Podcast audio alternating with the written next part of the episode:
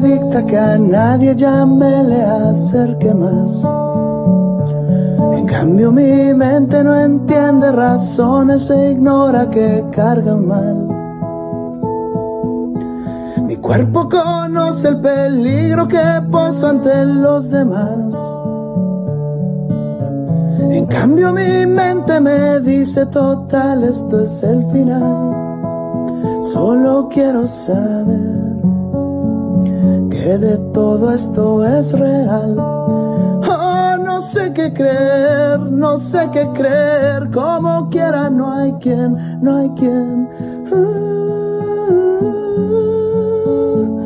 le contagie mi enfermedad. Oh, no sé ni quién soy, no sé dónde estoy, si veo uno, veo dos.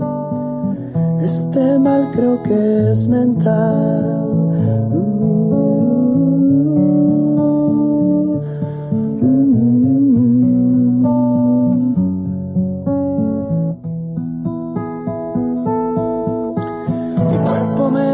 Dijo es muy alto el riesgo de contagiar. En cambio mi mente está ocupada en poemas de Silvia Plath. Mi cuerpo está muy consciente de la actual pandemia. Oh, mi mente juega con navajas plena cuarentena. Solo quiero saber todas es la verdad. Oh, es cuestión de fe, aleluya, amén. Como quiera, no hay quien, no hay quien.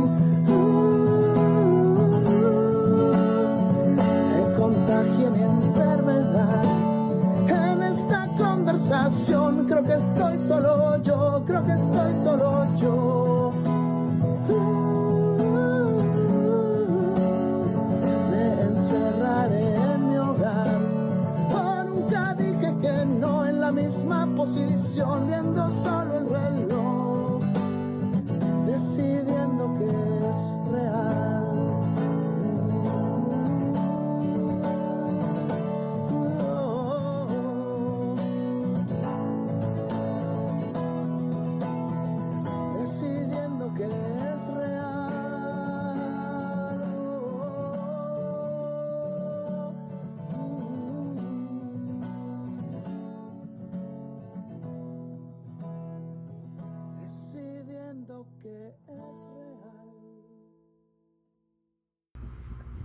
Actualmente el mundo se encuentra enfrentando una crisis sanitaria y social que es imposible de ignorar, pero dedicar el capítulo de hoy a hablar de ello sería redundante de mi parte.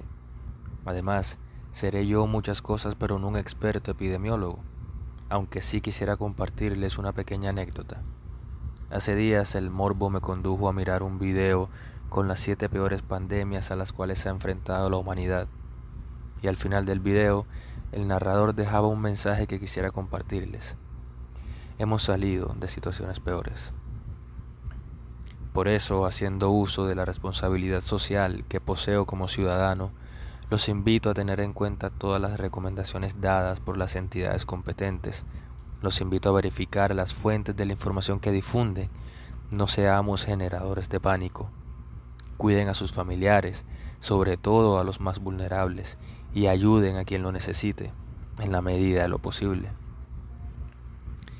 Semanas atrás, Marta Lucía Ramírez, vicepresidenta del país, declaraba que hay demasiadas psicólogas y, sin querer generar debate sobre estas declaraciones, porque en su momento el mismo ya se generó, y sin querer descontextualizar las mismas, creo que en momentos como estos sería bueno agradecer que hay demasiadas psicólogas y psicólogos, profesionales de la salud en general, por la situación actual que atraviesa el país. Y por eso tomo con agrado el ver cómo diferentes compañeras que ya pueden desempeñar el rol de psicólogas ofrecen su escucha para aquellas personas que lo necesitan en estos momentos. Pero también me lleva a pensar, ¿por qué ahora? ¿Por qué nos angustiamos por contagiarnos de un virus cuando llevamos años contagiados de emociones negativas, de distorsiones que nos impiden el pleno goce de la vida? Llevamos años sufriendo de apatía Y no lo digo a modo de diagnóstico general de una nación o del planeta entero. Sería irresponsable e insensato de mi parte. Pero sí debemos ser conscientes de que muchos vivimos esa condición.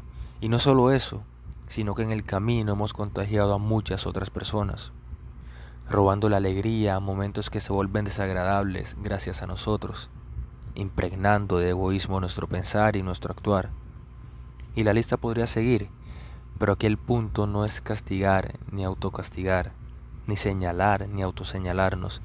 Aquí el punto es, y teniendo en cuenta la cuarentena a la cual nos enfrentamos, que identifiquemos cuál es ese virus que nos ha contagiado y a quienes hemos contagiado con él, que limpiemos nuestra mente, que hagamos las paces con nosotros mismos, con Dios, con el mundo, con la vida, y que al final, cuando esto acabe, estemos un poco más cerca de estar curados.